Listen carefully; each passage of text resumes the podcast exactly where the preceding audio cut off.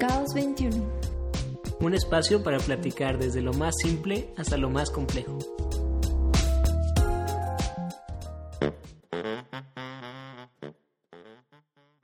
En este episodio 1, Monse y Raúl, del estudio de diseño consciente Caos 21, nos compartirán sus inquietudes al comenzar el estudio. Vamos empezando, o sea, ¿por qué nos va a contratar la gente? Si no son nuestros amigos o si no son nuestros familiares, ¿qué le podemos ofrecer a esas personas que nos puedan contratar?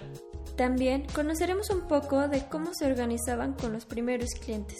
Pero la verdad es que al cliente pues lo intimidaba muchísimo que fueran cuatro chavitos Sí. a, a ver como hasta la cosa más pequeña, ¿no? Y finalmente hablarán de cómo fueron los primeros días al tomar la decisión de formar un equipo. Y pues yo creo que personalmente fue una etapa de, de reflexión porque también, digo, lo platicamos muy simple ahorita, pero no fue todo miel y, y ternura, ¿no? Sí nos peleamos varias veces.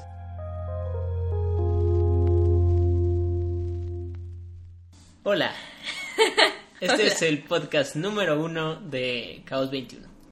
Tenemos a la productora de este, de este show, Monchis.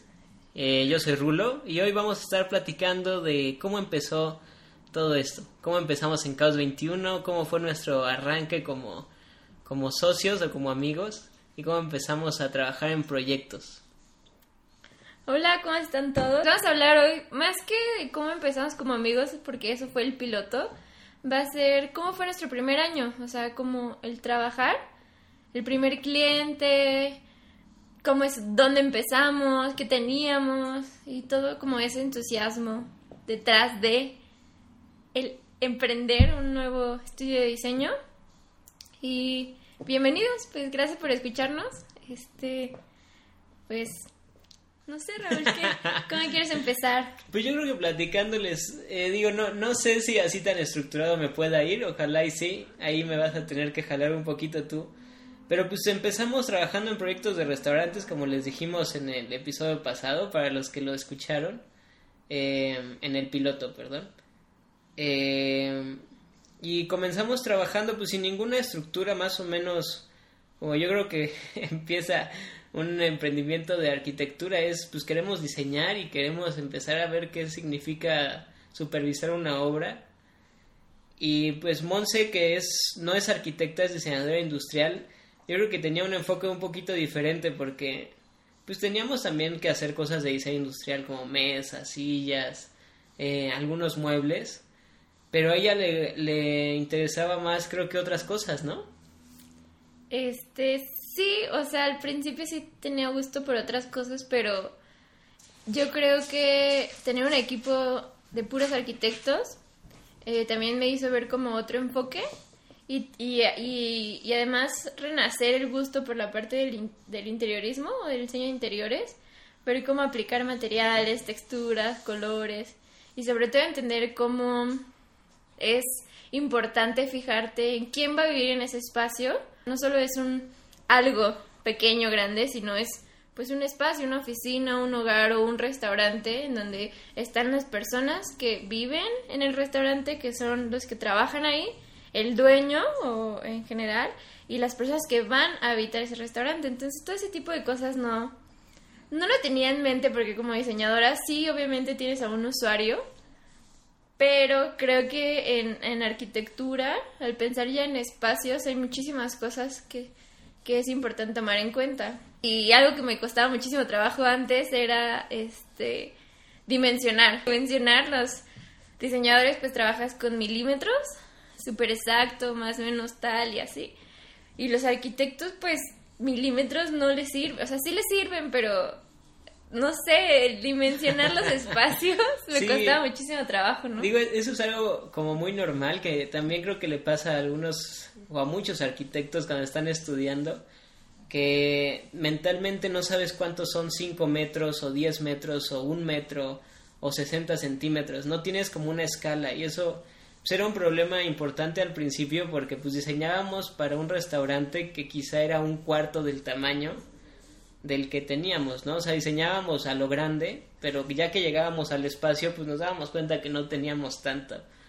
y ahí empezaban conflictos. En algo que, que empezamos a hacer desde, desde el primer proyecto fue pensar en, en la sostenibilidad o en qué tan qué tanto podíamos hacer que los materiales fueran reciclados, reutilizados, que no tuvieran desperdicios, que fueran productos también locales, que no trajéramos de otro lado.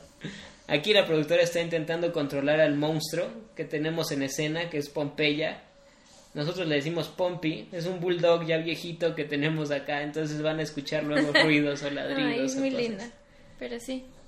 Sí, entonces eh, yo también cuando les, les dije del proyecto este del restaurante, que yo tenía la intención de aprender mientras hacía y hacer mientras aprendía, o sea, construir o hacer supervisión de obra mientras diseñábamos para poder aprender también de la gente que hacía esa obra, albañiles, de los técnicos, de los ingenieros. Entonces ese fue el esquema, creo que del primer proyecto era pues vamos a subcontratar gente que sepa o que pensábamos que, que sabía, ¿no? De albañilería, de cosas. Sí, ahorita que comentas eso me acuerdo que yo antes me desesperaba muchísimo porque tanto tú, César, Ricardo, bueno, César no tanto creo, no me acuerdo, pero sí, este Ricardo y, y tú, Raúl, este, eso se lo tomaban como muy en serio, eso de aprender, aprender, y se ponían a cargar todo la, cuánto era de tabiques, no sé cuánto era, pero ustedes estaban haciendo eso cuando a mí me parecía que ese no era parte de su trabajo, tenían que realmente ustedes ponerse tal cual a hacer ciertas cosas porque para eso estaban las otras personas y lo que tenían que ustedes era pues decirles cómo, ¿no? Y, era una lucha constante en el que por qué se desgastan tanto si por sí tienen muchas cosas que hacer, pero no, o sea, y, y así yo enojada tras enojada porque yo decía, oigan, o sea, no pierdan el tiempo en eso, ¿no? Hay personas que están ahí, o sea, tú deberías decirle cómo se hace, ¿no? O que él te explique y tú, si ti te parece, pues confirma o yo. Entonces era una lucha constante hasta que pues sí entendí finalmente que, pues no sé, o sea, no puedes, pues sí, solo ordenar cómo hacer un pastel y que quede como tú quieres si tampoco sabes cómo funcionan esos ingredientes o cómo, y si nunca lo has hecho, ¿no? Entonces obviamente después sí entendí el por qué se ponían a mover costales o se ponían para también un poco dimensionar el, el trabajo y, y, también puede entender cómo realmente funcionaban las cosas, porque en la escuela te dicen ciertas cosas, te enseñan esto, te enseñan lo otro, pero en la vida real, pues hay muchas cosas que cambian, ¿no? Sí, ahí, ahí, había un conflicto muy grande entre, como tú dices, César, tú y Ricardo y yo, porque eh, nosotros dos teníamos, digo, eh, Richard que, que, tiene una forma de hacer las cosas muy misteriosas. Eh, no sé cómo lo veía realmente, pero para mí el saber cuánto pesa un kilo de, o sea, un bulto más bien de cemento, ¿no?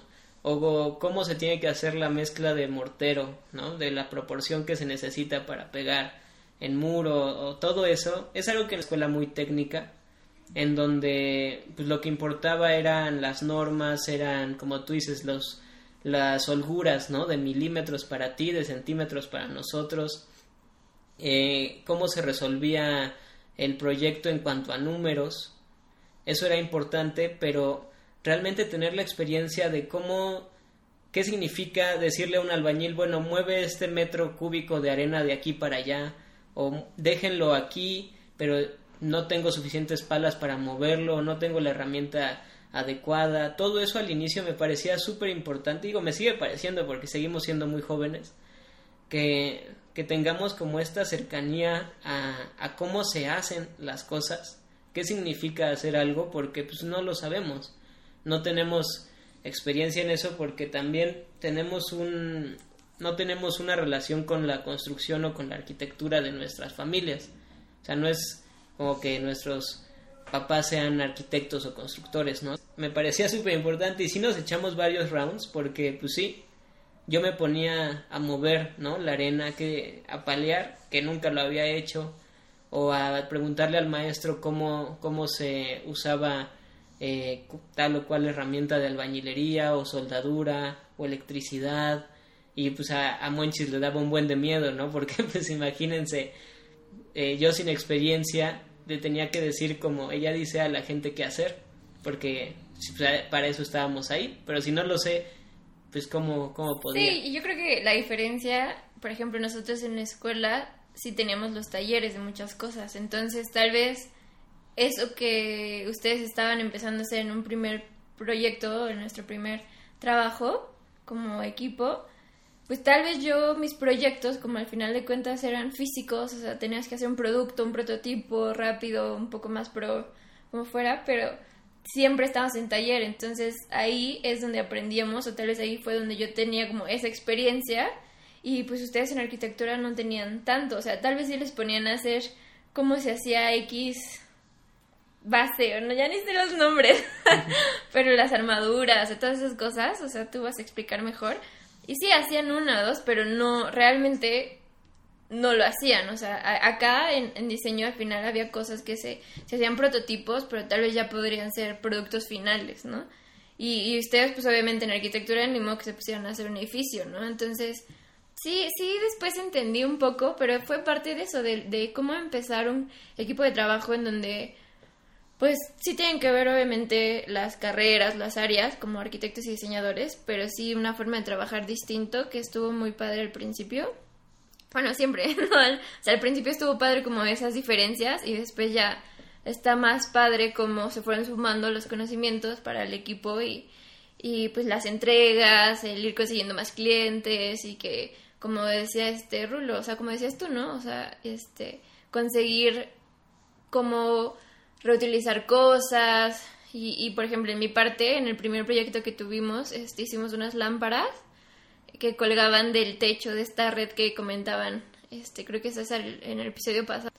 Y pues esas lámparas eran hechas de polines, o sea, eran pues cuadritos o rectangulitos de polines cortados y ahí con un sacabocados quitarle de en medio y que pasarle un poquito, o sea, no era, fue como más artesanal. De ahí también yo me acuerdo que tú hiciste un diseño con pues, cosas de diseño industrial que yo no sabía, ¿no? Y, y llegó el momento de hacer las lámparas, ¿no? Y yo le dije, ¿por qué no intentamos hacer un prototipo? O sea, hacemos un prototipo, tenemos los polines reciclados aquí, vamos a cortarlos, vamos a ver cómo se hacen. Y al momento en que te dije, ¿cómo le hago? Me acuerdo que me dijiste, no, pues necesitas tal o cual herramienta que no sé qué. Y le dije, pero pues no la tenemos. Sí. ¿No? Entonces, ¿cómo le podemos hacer? O sea, y, yo creo que ese shock también sirvió mucho. Digo, ahí me acuerdo que también te enojaste con... Estábamos sentados haciendo las lámparas, ¿no? Y te enojabas porque decías, no, es que así no, o sea, no, no queda bien el, el sacabocado, se, se partían algunos polines, ¿no? Porque pues eran reciclados, tienen humedad, tienen fisuras, tienen clavos. Entonces, había como muchas cosas que si no las hacíamos, pues no sabíamos realmente qué implicaba, ¿no? La otra opción era pues, ir con un experto, con alguien que diseñara sí, o, hacerlos pues, en CNC ya súper...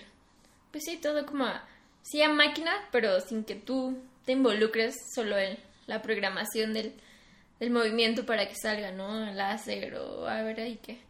Pero estuvo, o sea, la verdad es que no me acordaba mucho de esa parte. o sea, yo me acordaba de ya el momento de fabricar. O sea, no me acuerdo cuántos días estuve, de hecho, en el taller de la escuela. Este, pues sí, cortando, o sea, como decía, pues limpiándolos, quitando los clavos, cortándolos, sacando las piezas y luego haciéndoles el espacio para que entran los focos, el cable, luego cómo íbamos a amarrar con unas armillitas, o sea... Y luego te acuerdas que no entraban los focos.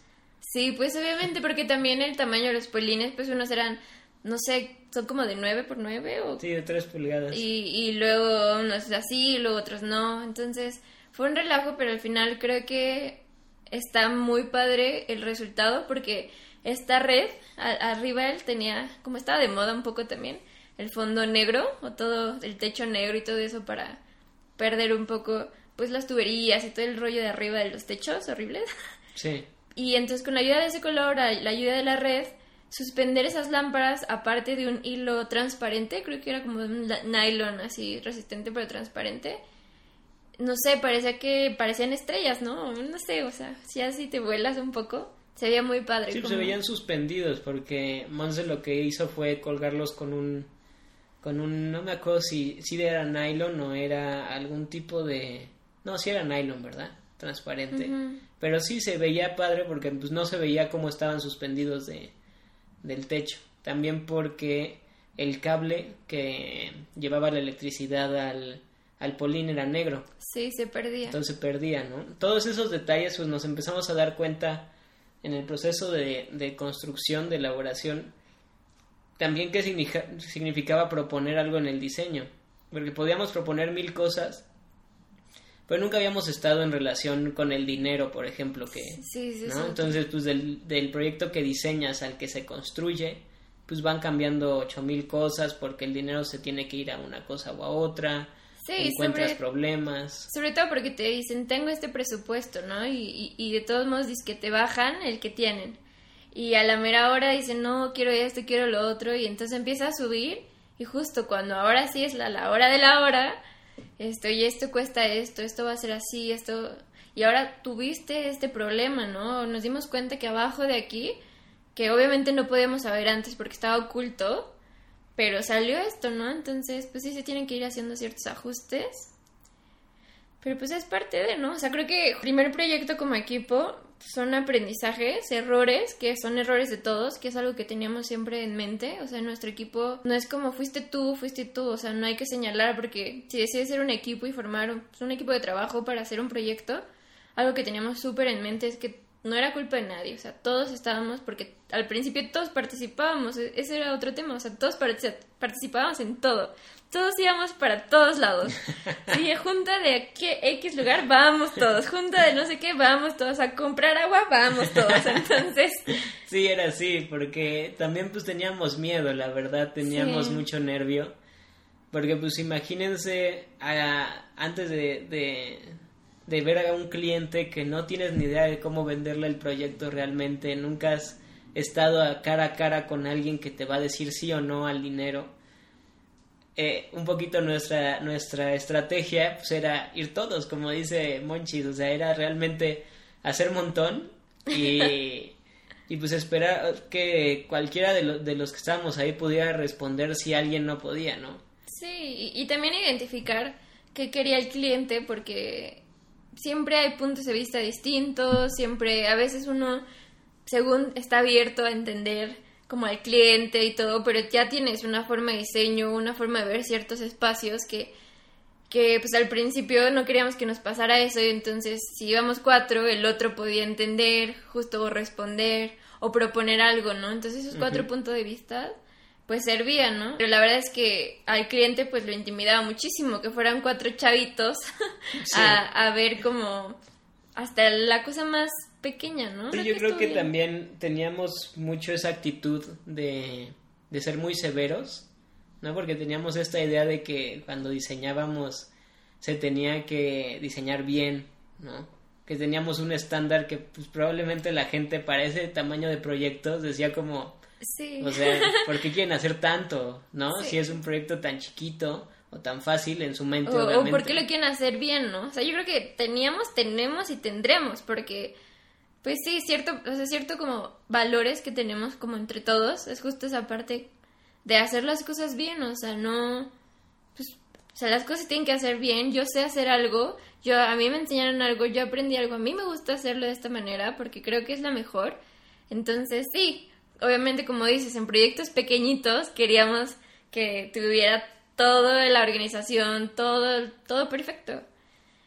Y pues no, o sea, también para un cliente, pues lo, lo aturdes, ¿no? Lo, lo sobrecargas de información, de procesos, de métodos, de estructuras, de por qué sí, por qué no, y entonces, pues ya al final de cuentas yo creo que dice, oiga, no quiero hacer nada, solo quería pintar una pared, ¿no? O sea, Sí. no al extremo, pero, pero sí. Sí, que ese ha sido también otro punto de fricción ahora donde yo he tenido que ir aprendiendo de, de Monchis y César, porque ellos son mucho más, como, como describe Monchis, eh, perfeccionistas en cuanto a que les enseñan una norma o un estándar y pues ese se tiene que cumplir, porque pues así les, así nos dijeron en la escuela que tenía que ser, pero cuando sales al mundo te das cuenta que difícilmente la gente que construye lo hace así, ¿no? Y, y te preguntas primero por qué, porque pues al final es muchas veces por la seguridad de la gente que está ahí, por tu seguridad como arquitecto, por porque queríamos hacer contratos, ¿no? Queríamos que nos firmaran un contrato de nuestros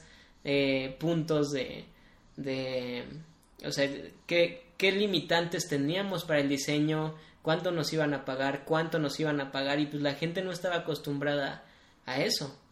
Entonces, o sea, ahí no significa que no es que se tengan que acostumbrar, la verdad es que es lo que debería de ser, ¿no? Tanto para su seguridad y bienestar como cliente como para la parte de quien presta los servicios. Y obviamente estás empezando y si como también no tienes toda esa experiencia, pues te quieres como asegurar de alguna manera, ¿no? Pero pues sí, o sea, al principio pues hay gente que, que dice no, ¿no? Y yo creo que pues eso está mal, o sea, la verdad es que la educación en cuanto a cómo los clientes perciben a los diseñadores y los arquitectos, pues tiene, de hecho ha, ido cambiando, o sea, yo creo que la gente ya aprecia un poco más el trabajo como tal, pero pues sí era importante para nosotros, por lo menos para dos del equipo, pues tener esa parte como de seguridad y también para, este, pues decir un punto, ¿no? O sea, nosotros trabajamos de esta manera y nosotros somos así.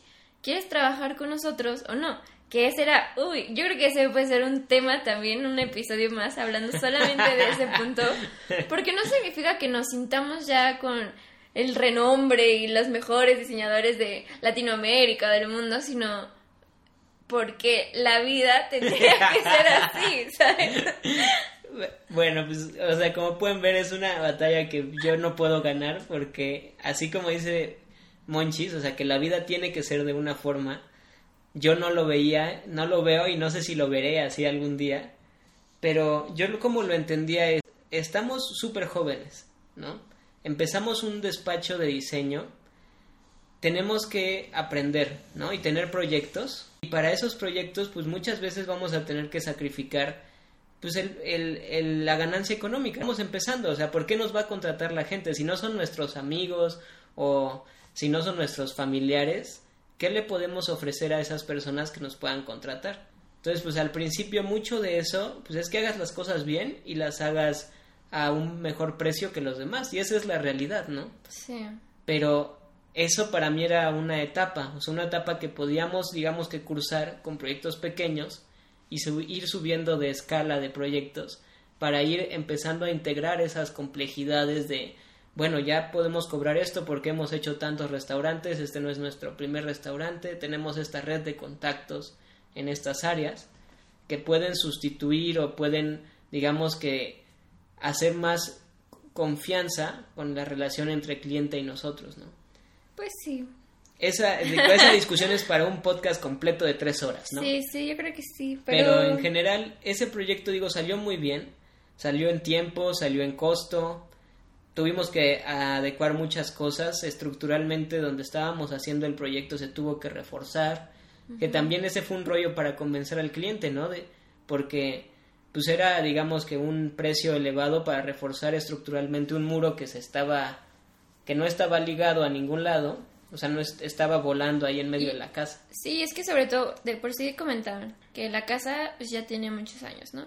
Además, en la esquina, bueno, al lado de esa casa existe un supermercado. Entonces, excavaron y no sé qué tantos rollos. Que pues también hizo que también se moviera la parte de pues, el terreno de abajo de esta casa, donde estaba este local y todo este rollo, ¿no? Entonces, yo creo que qué bueno que el cliente aceptó o se convenció porque realmente era importante, o sea, se tenía que hacer. Porque, por ejemplo, el sismo que pasó, esa zona del 2017, Ajá. este, pues estuvo bastante feo, ¿no? Todos sabrán y no queremos hablar ni recordar y pues lo lamento todo de esa fecha, pero pues sí creo que fue algo súper importante haber hecho, ¿no?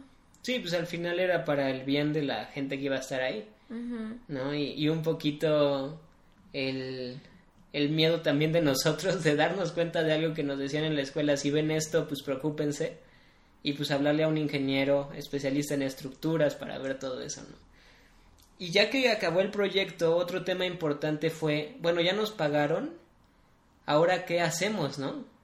¿Qué sigue? O sea, porque pues no teníamos así un proyecto encima de otro luego, luego para empezar. Uh -huh. Eh, y lo que, lo que decidimos fue, bueno, o sea, esta experiencia nos sirve para saber si a esto nos queremos dedicar, ¿no? Si esto queremos hacer en la vida y pues el dinero se reparte a partes iguales entre todos, nadie gana más que nadie. Em, y pues vamos a reunirnos después de una semana o dos, no me acuerdo que, cuánto tiempo fue, porque justo estábamos ahí en una etapa de, de titulación y todo, ¿no? Y, y ver qué onda, o sea, ver cómo íbamos a empezar. Si íbamos a empezar todos o si alguien quería dedicarse a buscar trabajo en otro lado, en otra área, si no le había latido trabajar con los demás. Y pues yo creo que personalmente fue una etapa de, de reflexión porque también, digo, lo platicamos muy simple ahorita, pero no fue todo miel y, y ternura, ¿no? Sí nos peleamos varias veces porque teníamos compromisos cada quien con otras cosas y no utilizábamos el tiempo para lo que necesitábamos.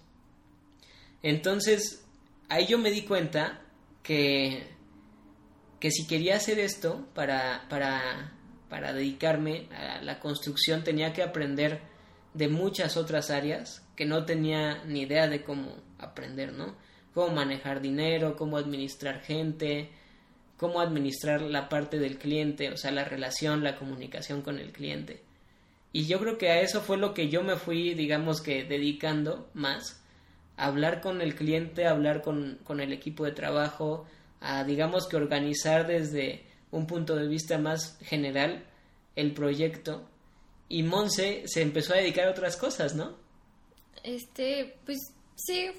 O sea, empecé más a la parte de administración, pero interna, como en la parte de, pues sí, como si va a llegar el dinero, ¿no? Del cliente, cómo se va a ir trabajando cuando tiene que entrar otro, otro pago para poder pagar después, ¿no? Y, y, todo el rollo de las facturas para después pues tener cuentas claras, ¿no? Tener si son si hay garantías en ciertos materiales, equipos, productos, tenerlas a la mano.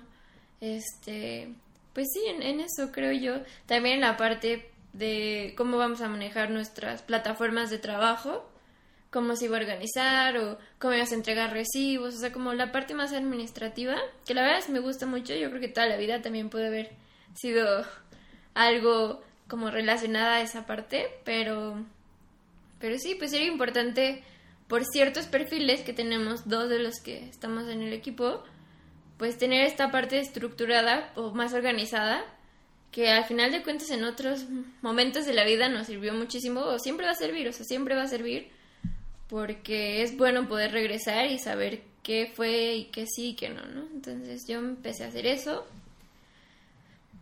Pero pues ya, ¿no? O sea, me gustó bastante. ¿Tú qué pensaste cuando terminamos? Pues yo quería, o sea, yo creo, yo dije, sí, hay que seguir, o sea, no, no, o sea, la verdad es que yo siempre había pensado en tener algo mío, no estar trabajando para alguien más yo creo que es por la parte de medicina de mis papás, el tener su consultorio y trabajar para ellos, aunque trabajar en un hospital también. Como esa parte era lo que me gustaba, el poder manejar tu tiempo, el poder manejar este, tal vez dónde estás trabajando, eh, cuando entregas, ¿no? O sea, si te gusta desvelarte, pues trabajar en las noches y sacar tu proyecto, no sé.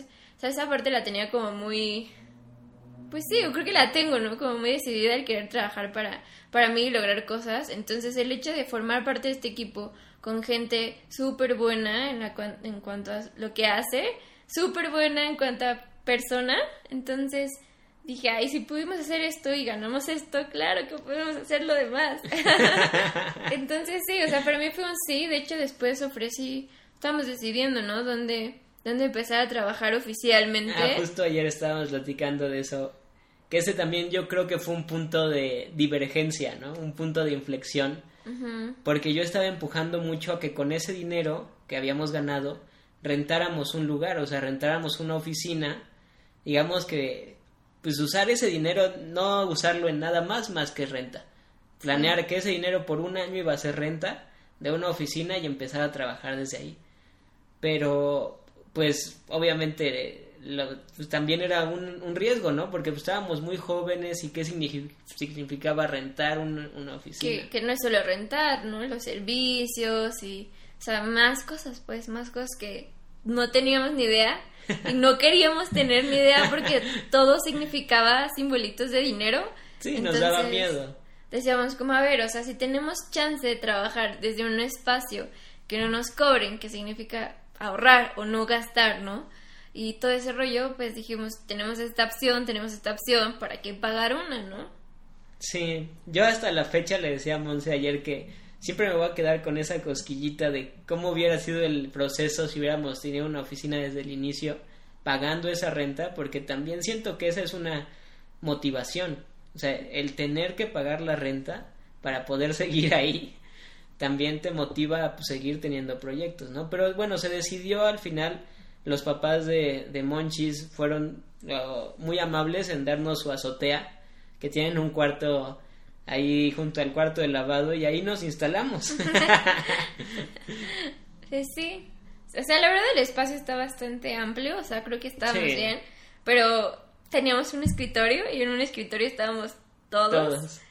Y creo que está padre, o sea, empezar así es como cuando la gente empieza, no sé, puede comprarse un terreno, una casita y tiene un espacio pequeñito y luego hacen un cuarto, digo, tal vez desde la perspectiva de arquitecto es lo peor que puedes hacer si no tienes como esa planeación de ir agregándole cosas. Pero está padre ver cómo esa gente ve el proceso de ahora hice esto y mira lo que logré después de este periodo de tiempo. Creo que el empezar en ese espacio con solo un escritorio y decir, bueno, ahora tenemos tantos escritorios, ¿no? Ondas para la comida, la cosa del agua para tener agua caliente y agua fría y un refricito, o sea, como está padre, o sea, es parte como cuando alguien se casa y se muda y es lo mismo, o sea, creo que es ese periodo de crecimiento. Está padre, o estuvo padre, o sigue estando padre. Sí, empezamos a, a trabajar ya en forma más como de, bueno, ahora cómo le presentamos el presupuesto al cliente, ahora cómo hacemos tal cosa. Y ahí, eh, pues empezaron a caer más proyectos. sí, pues, o sea, obviamente al principio todo es del amigo del amigo, del conocido, pero pues así empieza todo el mundo, o sea, la verdad es que todo el mundo siempre te echa la mano, quieras o no, o sea. Sí, siempre hay una comunidad, o sea, de que nuestros familiares, pues promocionando nuestro trabajo, ¿no? Con gente que si necesitaban algo, pues ahí estábamos. Que también luego querían contratarnos para, no sé, mover un mueble de lugar, ¿no? O pintar una pared. y era como, pues, sí. ya lo podemos hacer. Tú que eres el arquitecto. Decían como, tú que eres el arquitecto, ¿cómo me puedes eh, cambiar esta chapa de la puerta? Porque no cierra bien. sí. Pero es parte de, yo creo que, eh, pues sí, la experiencia de emprender algo tal vez no como mucha gente lo hace con su plan de trabajo, su plan de negocios, pero no queríamos como... sí somos súper estructurados, pero tampoco queríamos caer en esa parte de tener absolutamente todo decidido porque justo no sabíamos cómo, cuál era la filosofía que queríamos proyectar, justo cómo queríamos acercarnos al cliente. Y, y, es algo que poco a poco tal vez podrán ir escuchando en los próximos episodios con las diferentes anécdotas pero sin duda sabíamos que queríamos estar juntos, sabíamos que queríamos pues, por lo menos empezar sin saber si iba a durar sí o no, si iba a crecer o no. Porque sobre todo algo que decíamos, o yo por lo menos decía mucho al principio, es que al decidir que sí, después nadie me va a poder quitar esa decisión de decir, decidí comenzar a trabajar con estas otras tres personas.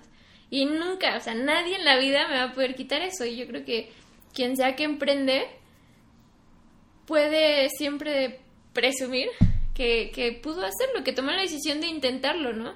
Si fracasó, ¿no? Pues ya es otro punto, pero tomó esta decisión y yo creo que eso es algo que no muchas personas hacen.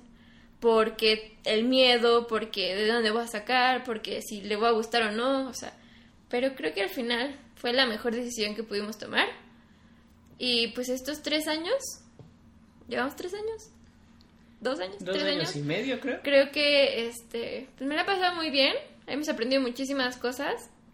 Para cerrar, yo creo que el, aprendizaje que tuvimos ese primer año fue que hay muchos factores que no nos enseñan en la escuela que tienes que aprender a manejar en el mundo de afuera si te atreves a, ser tú el responsable, ¿no? El responsable, el diseñador, el constructor, el supervisor, el psicólogo del cliente, todo eso viene con muchas cosas que pues no sabes hacer. Entonces es un poco sí como dicen, ¿no? Aventarte al vacío de, del emprendimiento porque pues no sabes con qué te vas a encontrar al final de cuentas. Y nosotros al terminar esa experiencia del primer proyecto decidimos volvernos a aventar al vacío, ¿no? Volvernos a aventar a proyectos un poco más grandes, más complejos, con más gente, con más trabajadores y con clientes diferentes, que nos fue dando enseñanzas a lo que se, se convirtió en esto que es hoy, ¿no? Que Caos 21 tiene una flexibilidad, pero también tiene una identidad muy fuerte. Sí. ¿no? Ya sabemos qué es y por qué es así. Y yo creo que es algo que los, en los podcasts que, que vayamos haciendo se van a ir dando cuenta que nuestra personalidad y nuestros valores son lo que va imprimiendo ese, esa esencia en Caos 21. Y digo un- una recomendación para la gente que quisiera emprender en diseño con gente, con amigos o con socios, es busquen gente que comparta esos valores con ustedes, que es lo más importante, porque al final de cuentas puede haber peleas, puede haber mil discusiones sobre, sobre temas de trabajo o de la vida en general, pero si comparten esos valores hacia el diseño, la arquitectura, lo que quieran, siempre al final pues van a darse cuenta que esa gente es con la que quieren hacer las cosas, no porque sea bueno en un software o bueno con los clientes o tenga mucho dinero, sino porque es una persona valiosa y tiene ese mismo objetivo que tienen ustedes para el diseño. Sí, creo que la palabra que, que estabas buscando, si es que estabas buscando entre tu mente, es pasión. O sea, yo creo que esa pasión, por eso, ¿no? Ah, pero no querían meter pasión en los valores, ¿verdad? Hasta el año 3, ajá. Pero bueno, este, pues sí, yo creo que pues hasta aquí podría llegar esta pequeña charla hoy que sustituía a César. Sí, el César Este- Vargas regresará, esperemos. Sí, sí, sí va a regresar. Obviamente, creo que medio comentaron, este, estabas empezando este proyecto del podcast mientras o al mismo tiempo que dos de los integrantes están comenzando una maestría en la UNAM de diseño Arquitectónico. diseño arquitectónico, este, con diferentes enfoques que poco a poco conocerán. Y tal vez está padrísimo porque van a ir como pues creciendo, o sea, van a ir evolucionando los podcasts, tal vez hacia la parte del tema de investigación que están platicando y, y, y así. Sí, pues a ver qué pasa.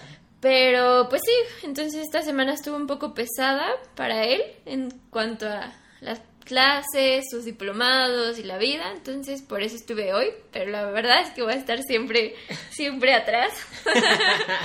este, Manejando pero los hilos. sí, sí, pero podcast. bueno, este, pues me dio gusto mucho, me dio mucho gusto, este, hablar un poquito con Raúl y recordar esos momentos. La verdad es que, como dije, nunca nadie nos los va a quitar. Entonces, creo que puedo morir tranquila en esa parte de haberlo, Acabando con drama. haberlo, haber decidido empezar con ellos. Pero pues bueno, eso fue todo por mi parte. Sí, pues muchas gracias por escucharnos y, y recuerden seguirnos en todas nuestras redes sociales que aún no existen, pero eventualmente lo, lo harán, ¿no? No, sí, sí tenemos Instagram, arroba somos caos21. Ah, bueno, ya escucharon. Eh, nos vemos la próxima vez. Bye. Bye.